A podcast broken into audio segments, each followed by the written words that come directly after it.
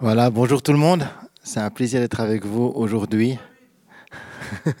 voilà, bonjour tout le monde. Il n'y a pas beaucoup de répondants dans la salle aujourd'hui. hein. On se réjouit de se retrouver dans 15 jours pour avoir euh, plus de répondants. Euh, en tout cas, c'est une joie de vivre ce culte avec vous. Il y a eu tellement de choses euh, à partager aujourd'hui. et C'est vrai qu'on vit dans des, temps riches, dans des temps avec plein de chamboulements. Mais c'est aussi un jour particulier aujourd'hui, en tout cas en France. Bonne fête à vous toutes les mamans. On aimerait vraiment vous souhaiter une bonne fête à vous les mamans. C'est la fête des mères et vous êtes une telle bénédiction. Sans les mamans, on ne serait pas là. Et, sans vous, ben, le monde tournerait moins rond. Ça, c'est sûr. En tout cas, on est bénis par vous les mamans. Merci pour qui vous êtes. Merci pour euh, l'investissement que vous donnez dans les familles. J'aurais particulièrement pensé aux mamans qui sont euh, seules au foyer, qui seules élèvent leurs enfants. En plus, dans ces temps où il y avait l'école à la maison, où il y a plein de difficultés. Vraiment, on aimerait vous bénir et appeler la faveur de Dieu sur vous. On pense aussi à celles et ceux qui, qui sont dans des situations difficiles dans leur couple. Là aussi, puissent être bénis par Dieu et être fortifiés par Dieu dans votre temps. Et on vous bénit, vous les enfants, qui allez bénir vos mamans aujourd'hui. Si vous ne l'avez pas fait, vous pouvez encore le faire. Mais bénissez vos mamans et bénissez les mamans autour de vous. Euh, ma femme et, nos enfants ont décidé de faire des, petites surprises pour les mamans euh, dans notre quartier. C'était génial à, faire ça. Et, euh, peut-être que vous avez aussi, vous, envie de bénir autour de vous. En tout cas, bonne fête à vous les mamans. On vous bénit pleinement.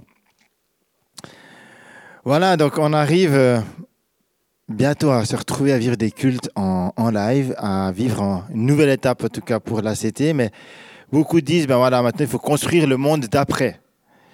D'après le Covid, il faut construire un nouveau monde, il, y a- faut tout repenser. Et c'est ce qu'on entend souvent autour de nous. Et le thème de mon message aujourd'hui, c'est construire un nouveau monde avec le Saint-Esprit. Parce que je crois qu'on peut construire un nouveau monde avec plein de belles théories, chrétiennes ou pas, avec une bonne philosophie, mais si on n'est pas conduit par l'Esprit de Dieu, si on n'est pas conduit par ce que Dieu a pour nous dans le temps présent, alors on passe à côté, à côté de ce que le monde a besoin réellement. En fait, j'ai été interpellé ces, dernières semaines de voir euh, dans l'actualité, par exemple, que vous avez vu que les Américains ont envoyé enfin de nouveau en vol euh, spatial habité grâce à Elon Musk. Et puis qu'en même temps, Elon Musk, il envoie plein de satellites partout aussi dans le ciel, puis il fait ses voitures électriques et autres. Ben, lui, c'est un gars, typiquement, qui s'est dit, je vais créer un nouveau monde. Je vais amener Internet partout, partout avec mes satellites dans le, dans le ciel. Je vais créer des voitures électriques. Je vais développer, etc. Et voilà, je vais créer un, un nouveau monde à ma manière, typiquement. Avec plein d'argent, avec euh, la folie humaine. Mais comment est-ce que nous, on peut construire un nouveau monde? En fait, dans, dans cet après-Covid, ou dans ce temps, les temps qui sont devant nous, on peut se poser beaucoup de questions sur à quoi va ressembler ce monde? En fait, on ne sait pas à quoi il va ressembler.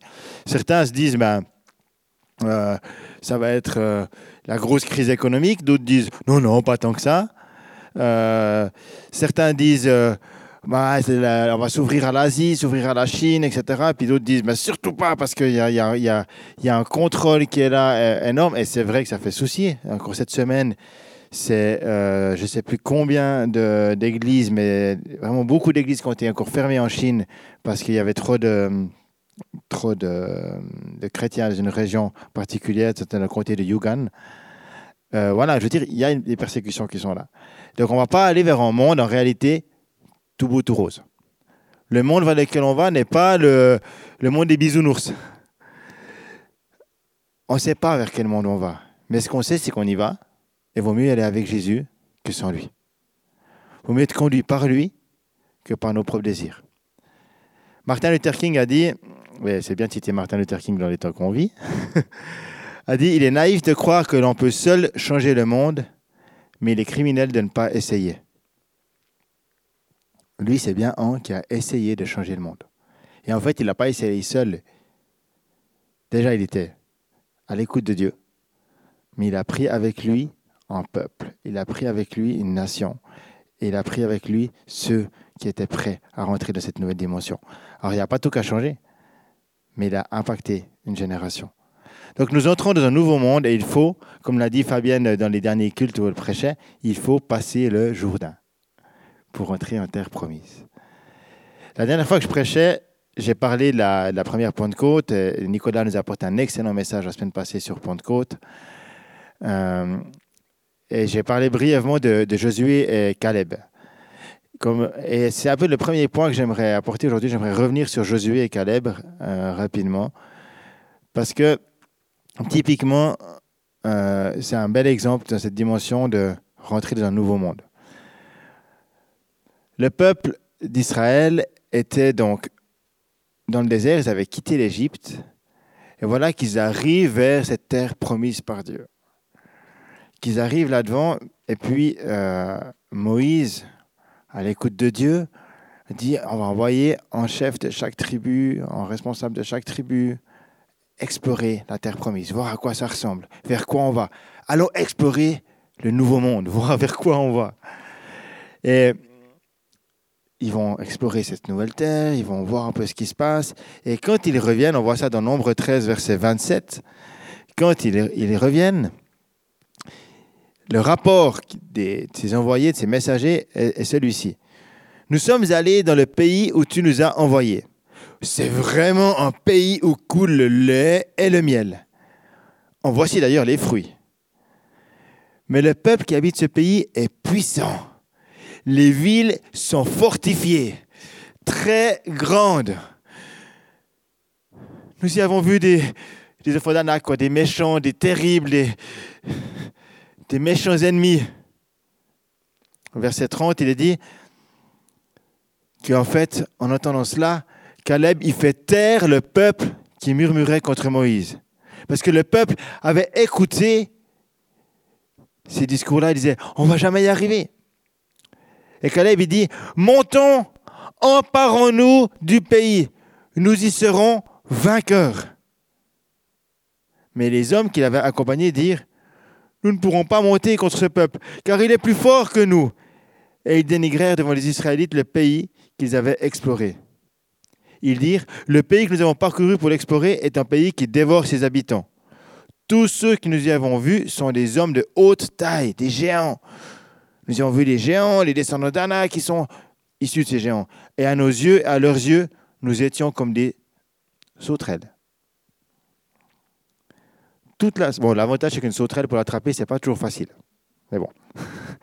Toute l'assemblée se souleva et poussa, vers... ça c'est euh, chapitre 14, verset 1. Toute l'assemblée se souleva et poussa des cris. Et le peuple pleura pendant la nuit. Tous les Israélites murmurèrent contre Moïse et Aaron et toute l'assemblée leur dit, Si seulement nous étions morts en Égypte ou dans le désert, pourquoi l'Éternel nous fait-il aller dans ce pays où nous tomberons par l'épée, où nos femmes et nos petits-enfants deviendront une proie? Ne vaut-il pas mieux pour nous retourner en Égypte? Encore une fois, le peuple dit, il faudrait mieux retourner en Égypte. On n'est pas un peu comme ça en tout cas, moi, je suis parfois. Ah, c'était bien mieux avant. Ah, puis ça, voudrais mieux revenir comme ça. Pourquoi, Seigneur, tu m'appelles à faire ça? C'est tellement dur. Puis pourquoi tu permets ça? Je ne comprends pas. Et pourtant, Dieu leur a donné cette terre. Et Dieu leur a dit, je vais vous y faire rentrer. Et si Dieu le dit, Dieu assure la victoire, non? Si Dieu est avec nous, nous dit la parole, qui sera contre nous? Personne, parce que Dieu est avec nous et Dieu est plus fort que tous nos ennemis. La réalité, c'est que on regarde plus aux difficultés qu'aux promesses. Et c'est ce qu'a fait le peuple là, et ça leur a coûté cher, ils ont tourné pendant 40 ans dans le désert, jusqu'à ce qu'une génération passe. Pourtant, si on va dans Deutéronome chapitre 1, verset 29, on va voir la, la réponse de Dieu face à ça. On lui dit, ne tremblez pas, n'ayez pas peur d'eux. L'Éternel, votre Dieu, qui marche devant vous, combattra lui-même pour vous, conformément à tout ce qu'il a fait pour vous sous vos yeux en Égypte, puis dans le désert. Tu as vu que l'Éternel, ton Dieu, t'a porté comme un homme porte son fils pendant tout le parcours que vous avez effectué jusqu'à votre arrivée. Malgré cela, vous n'avez pas eu confiance en l'Éternel, votre Dieu, qui marchait devant vous sur la route pour vous chercher un lieu de campement. La nuit, les en feu afin de vous montrer le chemin où vous deviez marcher, et le jour dans la nuée. Parce que le peuple n'a pas écouté Dieu, qui pourtant était là. Ils ont attendu qu'une génération passe pour entrer en terre promise. Est-ce qu'on va attendre qu'une génération passe pour s'emparer des promesses de Dieu? On entend plein de paroles, qu'on arrive vers une grande moisson. On entend, avant le, confinement, avant tout ça, déjà les prophètes parlaient, 2020 serait une année de moisson. On entend plein de paroles d'encouragement. Est-ce qu'on va regarder aux difficultés ou est-ce qu'on va regarder aux promesses de Dieu, mes amis? Est-ce qu'on va s'emparer des promesses de Dieu ou pas? Oui, mes amis, on vit dans un temps où il y a plein d'injustices, plein de difficultés. Je suis en souffrance pour mes frères et sœurs qui sont victimes de racisme. Combien en Suisse j'ai été même meurtri et, touché de voir par exemple, le racisme face aux Français? Je vous demande pardon à vous, mes amis français, pour le racisme que le peuple suisse peut avoir parfois par, rapport à vous. C'est choquant. Je, me suis rendu compte encore plus fortement de ça en, épousant une femme française. Mais oui, on vit dans des temps difficiles. Oui, on vit dans la persécution. Oui, on vit dans des, dans des, des temps qu'on n'arrive pas à comprendre. Mais Dieu est avec nous. Alors, la foi de qui est-ce qu'on veut? Est-ce qu'on veut la foi de Josué et Caleb? Ou est-ce qu'on veut la foi de ceux qui ont regardé les géants? Est-ce qu'on veut la foi, bien des années plus tard, la foi de, l'armée d'Israël qui avait peur devant ce grand géant qui est Goliath Ou est-ce qu'on veut la foi de David qui lui a dit avant même ce soir tu tomberas. Est-ce que tu veux changer ce monde? Est-ce que tu veux rentrer dans la promesse de Dieu et t'emparer des promesses de Dieu? Steve Jobs a dit Ceux qui sont assez fous pour croire qu'ils peuvent changer le monde, y parviennent.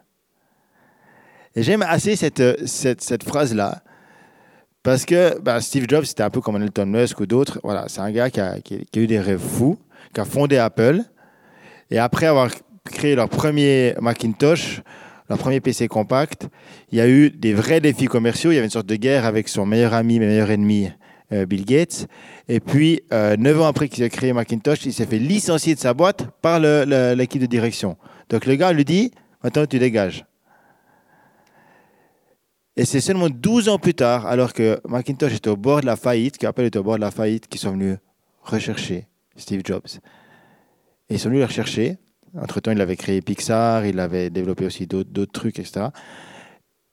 Et il a développé euh, Apple comme on le connaît maintenant avec le premier baladeur MP3 qui était l'iPod, avec l'iPhone, avec euh, l'iPad, avec tout ça, tout ça, tout ça. Il avait un rêve, il avait un, objectif, il s'est fait virer, il aurait pu abandonner tout, il aurait pu déprimer, il aurait pu dire tout est foutu. Mais il a gardé son rêve dans sa tête. Il s'est battu et on est venu le rechercher. Est-ce que tu crois que tu peux changer le monde?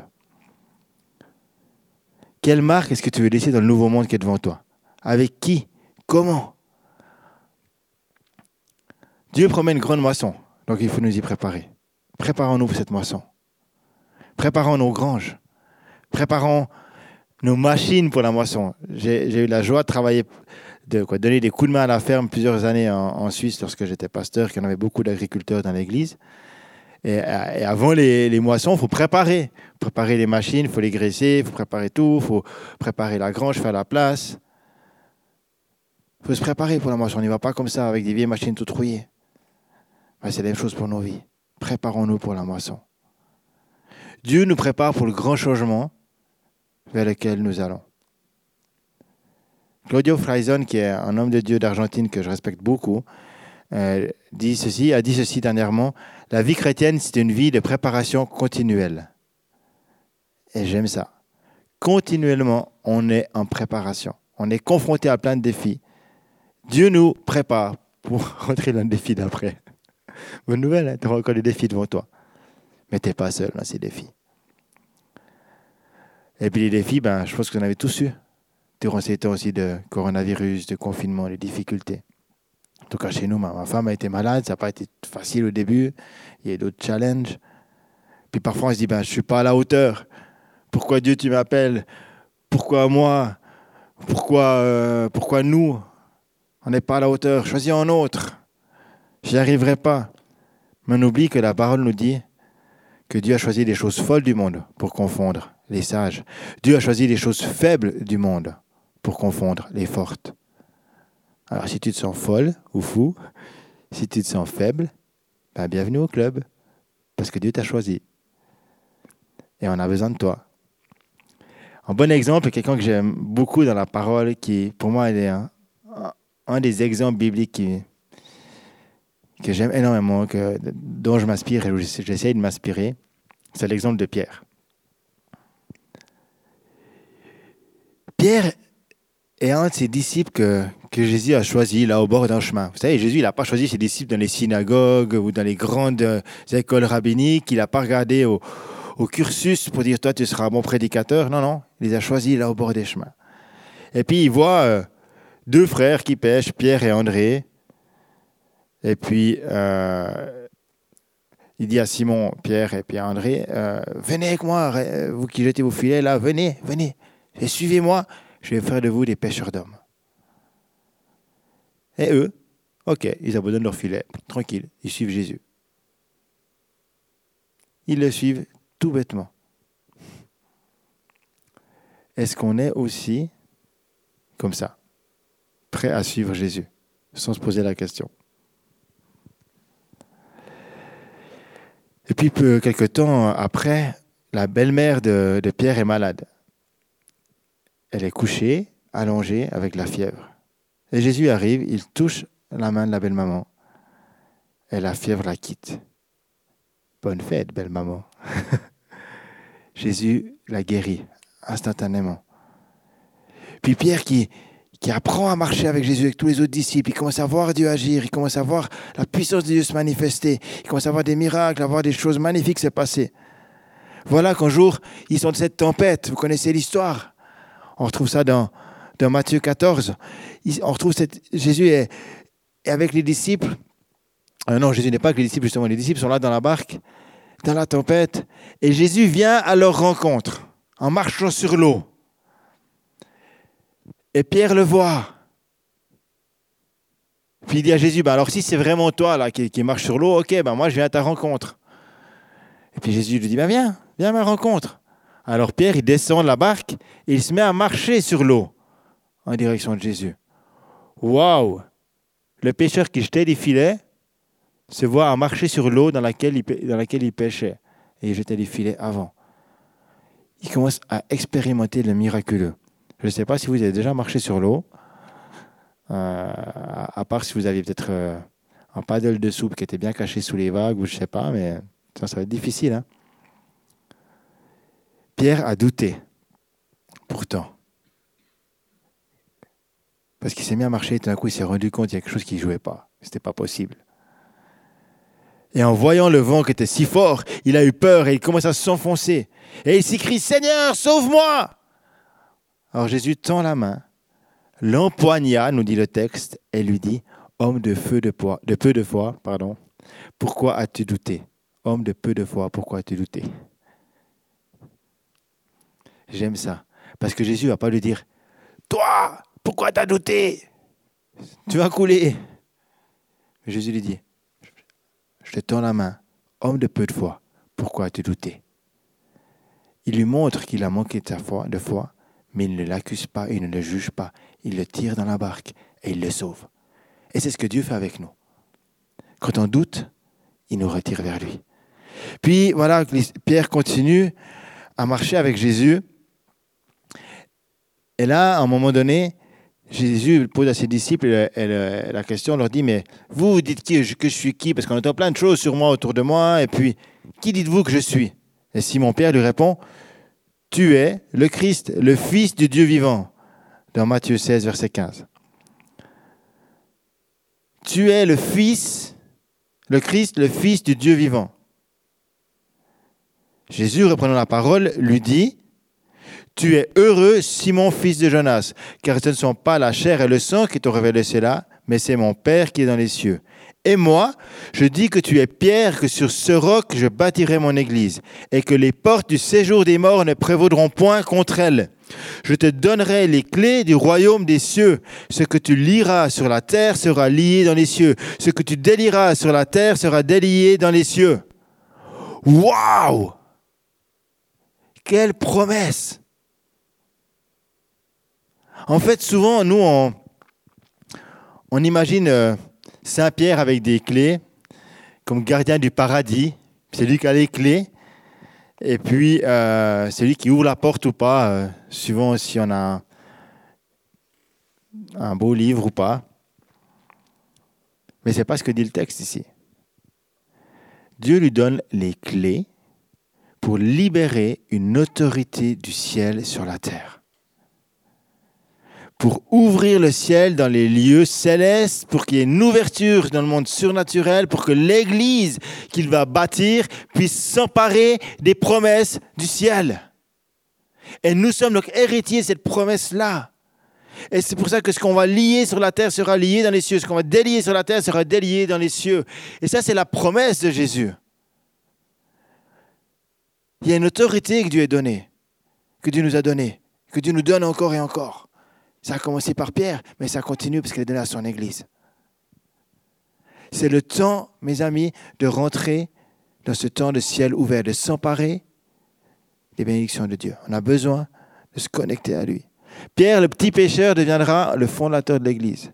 Alors si toi, petit que tu es, tu te juges, petit, si moi, petit menuisier que je, suis, si toi, peu importe là où tu es, tu ne te crois pas à la hauteur, eh ben, tu es à la, bonne, à la bonne place.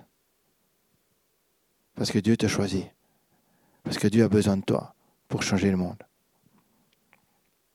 J'avais dit dernièrement, mais Reinhard Bonquet, quand il partageait son appel au tout début de sa...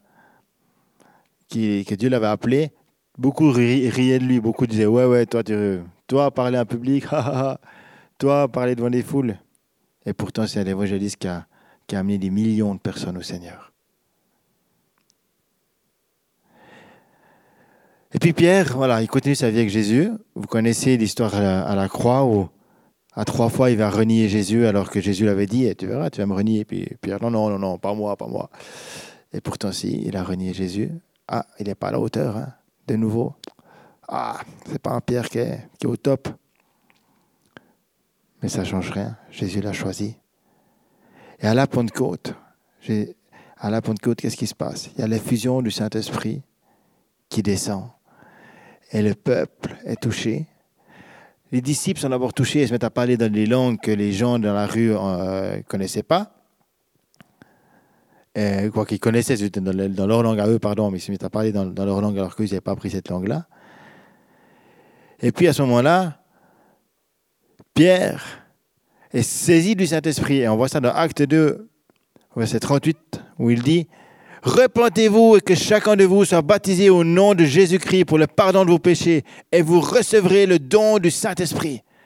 Pendant tout ce chapitre de Acte 2, Pierre est en train de prêcher l'évangile. Je vous invite à lire en entier le chapitre, mais Pierre prêche l'évangile avec puissance et autorité. Et qu'est-ce qu'il nous a dit? Que des milliers, 3000 personnes se tournent vers Jésus. C'est le début de l'Église, de ce Pierre qui a douté, qui a coulé dans le lac, de ce Pierre qui a renié Jésus, de ce simple pécheur, saisi du Saint-Esprit, se met à prêcher l'Évangile, et les, âmes entières se tournent vers Jésus. Les âmes, des, milliers de personnes se tournent vers Jésus, qui pourtant n'étaient plus là, étaient morts, mais ressuscités. Et son esprit vit en nous. Et puis acte 3, verset 1. Pierre et Jean montent ensemble au temple à l'heure de la prière. C'est la neuvième heure. Alors là, il y a un homme boiteux de naissance. De naissance. Et qu'on portait et qu'on plaçait tous les jours à la porte du temple.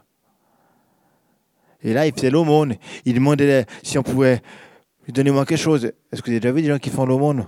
Certainement. Et comment est-ce que vous, vous êtes? Comment est-ce que vous priez si tous les jours, quand vous allez à la prière au temple, vous voyez tous les jours le même gars qui fait l'aumône devant le temple et qui dit je, suis handicapé Comment est-ce que vous réagissez? Mais Pierre lui dit Je n'ai ni or, ni argent, mais ce que j'ai, je te le donne. Au nom de Jésus-Christ de Nazareth, lève-toi et marche. Et prenant sa main droite, il le fit lever. Au même instant, ses pieds et ses chevilles devinrent fermes. D'un saut, il fut debout et il se mit à marcher. Il entra avec eux dans le temple, marchant, sautant et louant Dieu. Alléluia. Tout ça à cause de l'œuvre de l'Esprit. Puis alors Pierre et Jean sont arrêtés. Sont jugés par les autorités civiles et religieuses. Dans Acte 4, verset 8, Pierre, rempli d'onction, se défend de ce qui l'accuse. Il dit ceci, Pierre, rempli du Saint-Esprit, leur dit, Chef du peuple et ancien d'Israël, puisque nous sommes interrogés sur un bienfait accordé à un homme malade, parce qu'il faut dire que, en fait, ils avaient bien vu qu'il y avait un miracle, mais ça les dérangeait, les responsables religieux et civiques, parce qu'on ne voulait plus entendre parler de ce Jésus. On voulait faire taire le message du Messie. Alors il dit, puisque nous sommes donc interrogés sur un bienfait accordé à un homme malade, afin que nous disions comment il était guéri, sachez-le tous, et que tout le peuple d'Israël le sache. C'est par le nom de Jésus-Christ de Nazareth que vous avez crucifié, que Dieu a ressuscité des morts. C'est par lui que cet homme se présente en pleine santé devant vous. Jésus est la pierre rejetée par vous qui bâtissiez et qui est devenue la principale, celle de l'angle. Il n'y a de salut en aucun autre, car il y a sous le ciel aucun autre nom qui a été donné parmi les hommes par lequel nous devions être sauvés. Lorsqu'ils virent l'assurance de Pierre et de Jean, ils furent étonnés, sachant que c'étaient des hommes du peuple sans instruction. Et ils les reconnurent pour avoir été avec Jésus. Mais comme ils voyaient là près d'eux un homme qui avait été guéri, ils n'avaient rien à répliquer. Ils leur ordonnèrent de sortir du Sanhédrin. Puis ils délibérèrent entre eux en disant Que faire à ces hommes? En effet, ils ont accompli un signe miraculeux, évident, c'est clair pour tous les habitants de Jérusalem, et nous ne pouvons pas le nier. Mais afin que cela ne se propage pas davantage parmi le peuple, défendons-leur avec menace de parler désormais à, qui, à qui que ce soit en ce nom-là.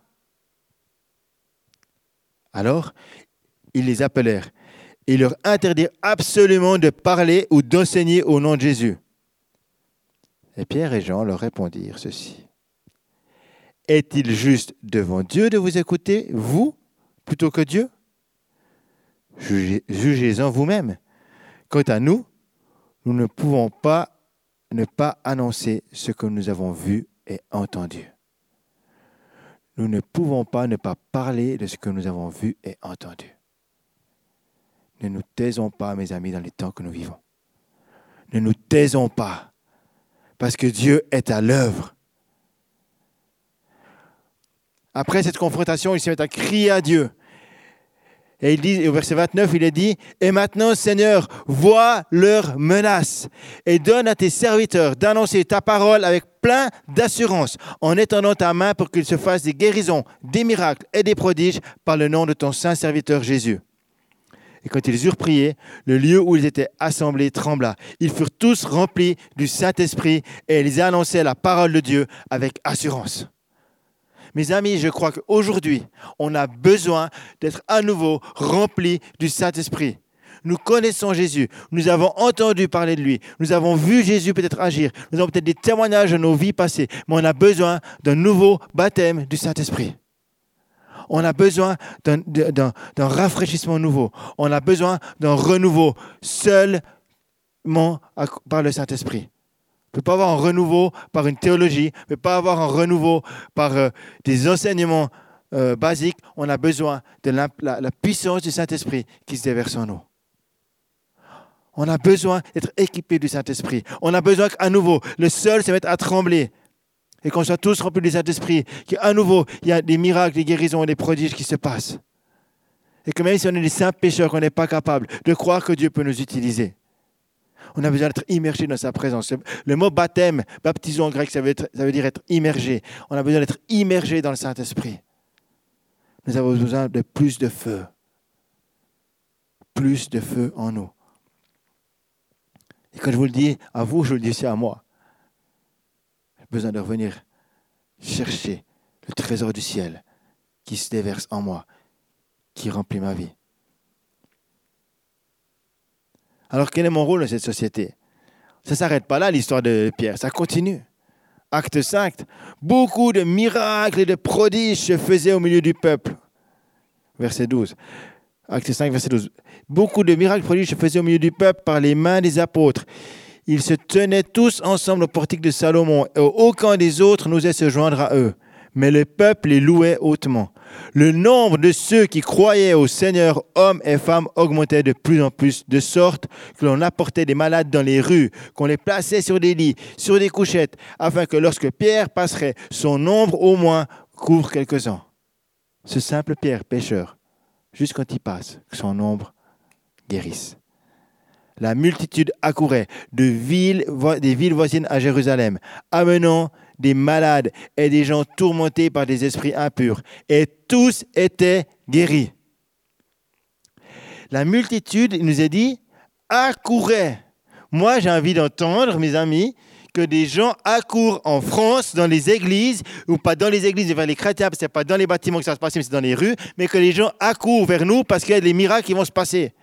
J'ai envie d'attendre, d'entendre que les gens n'accourent pas après la sécurité sociale ou après les, sécurités financières, mais courent après Jésus. C'est ce dont on a besoin, cette nouvelle Pentecôte, du ciel sur la terre, un équipement pour rejoindre les gens. Si le ciel est ouvert, ce n'est pas pour qu'on pour puisse y accéder à notre mort, c'est pour qu'il puisse se déverser aujourd'hui, maintenant en nous. Et on a besoin de cela. Ainsi, à chaque fois qu'on fait nos courses, par exemple, on peut amener le ciel sur la terre. Parce que si on est rempli du Saint-Esprit. Ma femme, elle, me bénit à chaque fois, elle me, elle me défie même à chaque fois parce qu'elle est toujours en train d'encourager les gens, les caissières, les personnes. Ah, j'aime votre coupe de cheveux. Ah, vous avez une belle robe. Ah, euh, ah vous êtes belle. Ah, comment allez-vous, etc. À la pharmacie, ça fait pas, longtemps qu'on est arrivé à Cugno et pourtant la pharmacie, elle n'arrête pas de leur ramener des, petits pains, des gâteaux, des fleurs pour leur dire merci pour leur travail, les encourager. Mais soyons des bénédictions autour de nous. Soyons une source d'encouragement. Peut-être que tu peux aller aider une personne démunie. À chaque fois que tu vas donner un repas à quelqu'un de démuni. Moi, j'étais touché par le. On va en parler dans l'opération bénédiction cette semaine, mais j'étais touché par le témoignage de Frédéric qui va tous les jours faire des repas pour les démunis. Tous les jours, elle va donner des repas pour les, plus pauvres ici à Toulouse. elle partage l'amour de Dieu. À travers l'opération bénédiction, on a encore d'autres témoignages qu'on va vous partager cette semaine et on voit Dieu agir. À chaque fois que que tu encourages quelqu'un, tu dis merci, tu amènes le ciel sur la terre. À chaque fois que tu prends soin d'un pauvre, tu amènes le ciel sur la terre. À chaque fois que tu choisis de ne pas être raciste, mais de voir l'autre pour le frère ou la sœur qu'il est, tu amènes aussi le ciel sur la terre. À chaque fois que tu choisis d'aller à contre-courant, de ne pas râler, mais de bénir, tu amènes le ciel sur la terre. Mais ça, c'est encore plus possible si la puissance du Saint-Esprit vit en nous. Nous avons besoin de vivre plus de miracles, plus de vies changées. Et ça commence en nous. Aude, ma femme, je vous l'ai dit, m'encourage. Mais celui qui m'encourage le plus, c'est quand même Jésus. Parce que Jésus, combien il était des temps dans une société difficile, où tout le monde allait contre lui, où tout le monde cherchait à le faire taire, mais il ne s'est pas tué. Et Pierre et les disciples étaient remplis du même esprit après la Pentecôte. Et on a besoin de vivre cette nouvelle Pentecôte. Il y a une église qu'on a visitée durant notre année de voyage en Californie, qui est une église assez influente. Et euh, ce qui nous a euh, encouragés, c'était la deuxième fois qu'on est dans cette église, mais c'était de voir les enfants qui prient. Des enfants, des tout, des tout petits enfants qui prient pour des malades et des malades qui sont guéris. C'est tellement beau à voir ça. Je me souviens d'un petit enfant qui s'appelait Joshua, comme mon fils aîné. Et ça, c'était en 2013 quand on était allé. Et dans la, salle de, guérison, là, il y avait un monsieur, mais une armoire à glace, vraiment large. Et euh, puis qui était là, puis qui n'avait pas l'air d'être vraiment content d'être là. En gros, il accompagnait sa femme et puis il était venu voir ce que, si ces chrétiens étaient là et pourquoi qu'est-ce qui allait se passer pour la guérison, si vraiment il allait être guéri. Puis ce petit Joshua, ce petit garçon-là de 4-5 ans, qui lui prend la main, ou peut-être un peu plus, je ne sais plus qu'il aurait peut-être quand même 7, 8, 7, 8 ans, mais bref. Ce petit garçon, il lui prend la main et il lui dit quelque chose du genre euh, Je vois bien que tu as peur, je vois bien que tu doutes, mais Jésus est plus fort que ça et il veut venir dans ta vie. Et à ce moment-là, l'armoire à glace que le monsieur, bah, il tombe par terre, visité par le Saint-Esprit. Et il se met à pleurer il est instantanément guéri. Et j'en ai vu d'autres comme ça. J'ai vu tellement de petits enfants amener des paroles de Dieu prophétiser. Et ça, ça m'a vraiment, vraiment encouragé. Cette même église, il y a quelques années, il y a la, télévision qui est venue interviewer le pasteur en lui disant euh, euh, on a entendu dire que vous aviez un ministère spécial dans les supermarchés parce qu'il paraît qu'il y a des guérisons dans les supermarchés de votre ville et que les gens sont touchés. C'est quoi comme ministère? Parlez-nous de ce ministère que vous avez, comment vous formez vos équipiers. Et le pasteur a dit ben non, on n'a pas de ministère particulier pour les supermarchés. J'ai juste les gens de l'église qui font leurs courses. Et j'aime ça. Parce que quand ils vont faire leurs courses, ils prient pour les malades, ils, évangélisent, ils prophétisent. Alors, ok, aux États-Unis, c'était le plus ouvert, on est une autre mentalité. Mais rien ne nous empêche d'être une bénédiction autour de nous. Rien ne nous empêche d'amener le ciel sur la terre et d'être des témoins. Et quand tu vois quelqu'un qui est malade, lui dire Est-ce que je peux prier pour toi? En fait, ce qui nous empêche, c'est notre peur, c'est notre crainte. C'est ce qui fait qu'on n'est pas comme Josué et Caleb. Jésus est touché par les besoins des gens et il aime les gens bien plus que nos peurs. Ce n'est pas notre peur qui doit nous dicter notre conduite, mais c'est l'amour de Dieu. C'est le Saint-Esprit. Alors notre but, vous l'avez bien compris, si je parle des miracles, des signes et des prodiges, ce n'est pas d'amener les gens vers les signes, vers les miracles. Au bord de la route, ce qui est le plus important, ce n'est pas le panneau routier, mais c'est la direction qu'on doit suivre. C'est d'amener les gens vers Jésus. On ne va pas les amener au pied du panneau, on va les amener vers, la destination. Mais Pierre est vraiment quelqu'un qui, m'interpelle. Parce que sa vie a été vraiment changée et imprégnée du Saint-Esprit. Dans Acte 9, par exemple, il, rencontre une femme qui s'appelle Tabitha ou, Dorcas. C'était une femme qui, qui faisait plein de bonnes œuvres, qui faisait l'aumône, qui tombe malade et qui meurt. Et voilà que Pierre va à, son chevet et il prie pour elle, alors que toutes les veuves qui l'entourent pleurent. Et Pierre fit sortir tout le monde, il se met à genoux, il prie et il dit, Tabitha, lève-toi. Et elle ouvrit les yeux. Et à cause de cela, il nous est dit dans Acte 9 que cela fut connu de toute la région et beaucoup crurent au Seigneur. Puis plus loin, plus loin dans Acte 10, il va rencontrer Corneille. Et là aussi, ce n'était pas logique qu'il allait, qu'il le voir, mais Dieu l'avait préparé pour qu'il ait rencontré cet homme, cette famille. Et à ce moment-là, euh, Corneille et toute sa famille se tournent vers Jésus à cause du message de Pierre. Et puis, ils sont remplis du Saint-Esprit et le don du Saint-Esprit est déversé sur tout le monde, alors qu'ils ne sont même pas juifs. Ah, puis ça choque. Et puis Pierre, il dit, mais on ne peut pas leur refuser le baptême d'eau s'ils sont baptisés du Saint-Esprit. Alors on va les baptiser d'eau. Et eux et toute la famille et tous ceux qui sont touchés par Corneille, son influence, sont touchés par l'Évangile. Tout ça parce qu'il a obéi à l'appel de Dieu, parce qu'il a obéi au Saint-Esprit. Voilà, J'arrive bientôt au bout et je sais que le, temps avance, mais j'aimerais vraiment nous encourager, mes amis, à, chercher à être remplis du Saint-Esprit. À chercher à, à se positionner en Christ. Et pas juste croire en Christ. En fait, Pentecôte, on en a parlé dimanche passé, c'est une étape. Mais ce qui compte, c'est tout ce qui est après. Et maintenant, tout ce qui compte, c'est ce qu'il y a devant nous. Et dans ce qu'il y a devant nous, on a besoin du Saint-Esprit et on a besoin d'être ensemble. Je me réjouis qu'on se retrouve ensemble pour vivre des cultes, même si on ne sera pas tous là, comme nous avec les enfants, ça va être compliqué. Mais on se réjouit de pouvoir être une source de bénédiction. Et même si tu es tout seul, sois rempli du Saint-Esprit là où tu es pour être une source de bénédiction. Colossiens 3, verset 1, nous dit ceci. Vous êtes ressuscité avec le Christ. Recherchez donc les réalités d'en haut, là où se trouve le Christ qui siège à la droite de Dieu.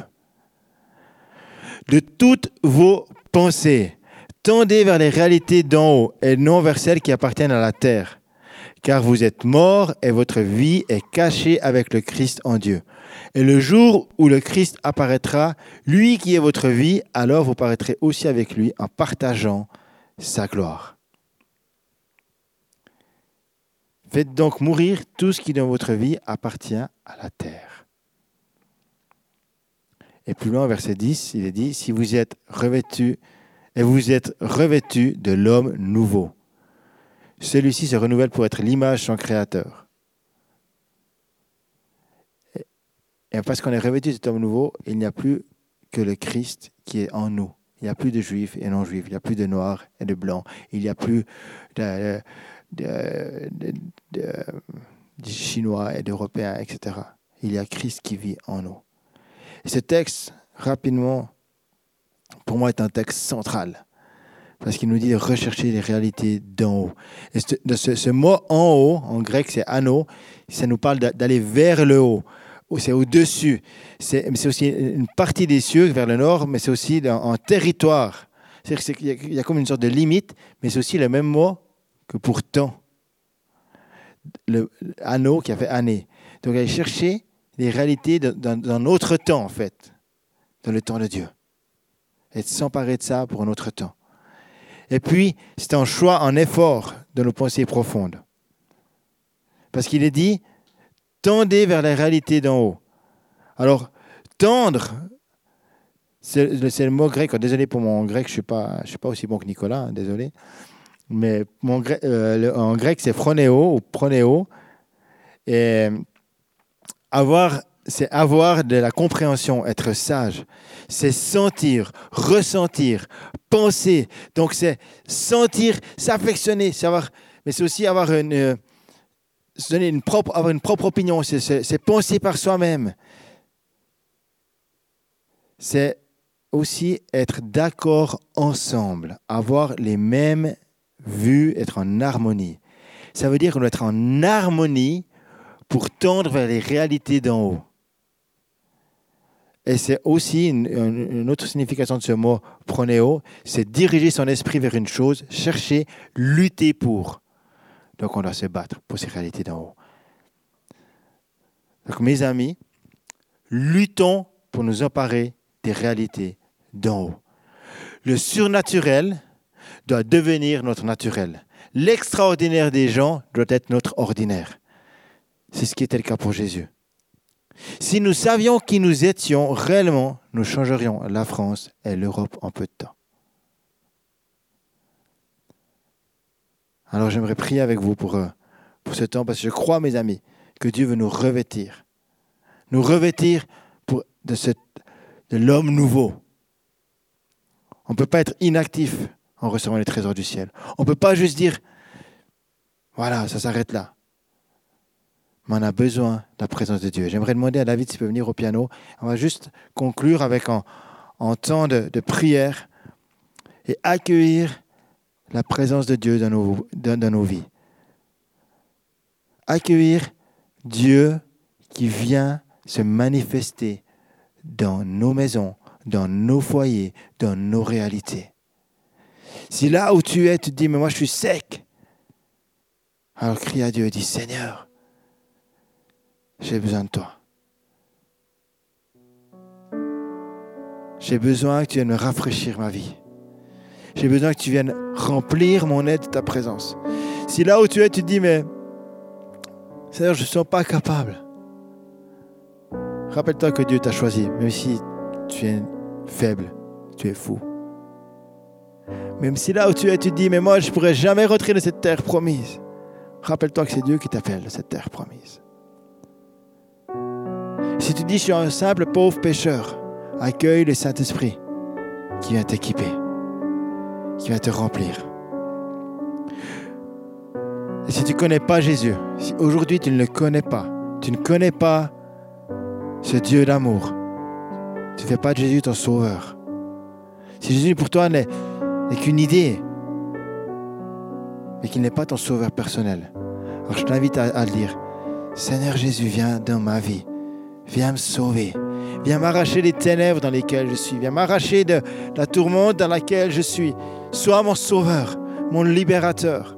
Je demande pardon pour mes péchés, pardon pour mes erreurs, pardon pour toutes mes fautes, pour mon éloignement. Je veux revenir vers toi, Jésus. Saint-Esprit, je te prie maintenant, tu te déverses dans les maisons, tu te déverses sur chacun. Viens remplir chacun. Viens remplir chaque personne, nous équiper pour cette nouvelle moisson. Viens nous équiper, préparer, nous préparer. Nous loin de ton esprit, on a soif de toi, Saint-Esprit. Viens, remplis-nous. Remplis-nous, Jésus. Remplis-nous de ta présence, que ta présence se déverse maintenant dans les maisons.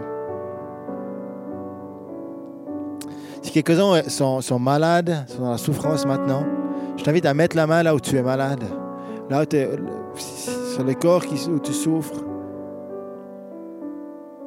et accueillir la guérison de Dieu. Cet esprit vient guérir maintenant celles et ceux qui sont en souffrance, ceux qui sont dans la maladie. Je pense à ceux qui sont aussi endeuillés. On a des amis chers qui ont perdu leur petit, leur, leur petit enfant. Je prie pour celles et ceux qui sont dans la souffrance. Seigneur, viens réconcilier, guérir, fortifier. Je prie pour celles et ceux qui, qui ont des, je, vois, des personnes qui ont des migraines très fortes, violentes. Je dis dans le nom de Jésus que ces migraines s'en aillent maintenant dans le nom de Jésus. Et que tous ceux qui ont des problèmes de, de mobilité, d'arthrose ou, ou autre, là aussi j'appelle la guérison de Dieu. Merci Saint-Esprit parce que tu te déverses dans les maisons. Et viens, on veut juste accueillir ta présence. Toi qui nous remplis. Toi qui nous équipes. Merci pour qui tu es. Juste accueillir ta présence. Accueillir ton souffle de vie. Souffle maintenant. Je prie pour les enfants, pour les parents, pour les grands-parents, pour toute génération, que chacun puisse expérimenter l'attouchement du Saint-Esprit. Maintenant, on a besoin de toi, Saint-Esprit. On ne peut pas rentrer dans cette nouvelle saison sans toi. On a besoin de toi.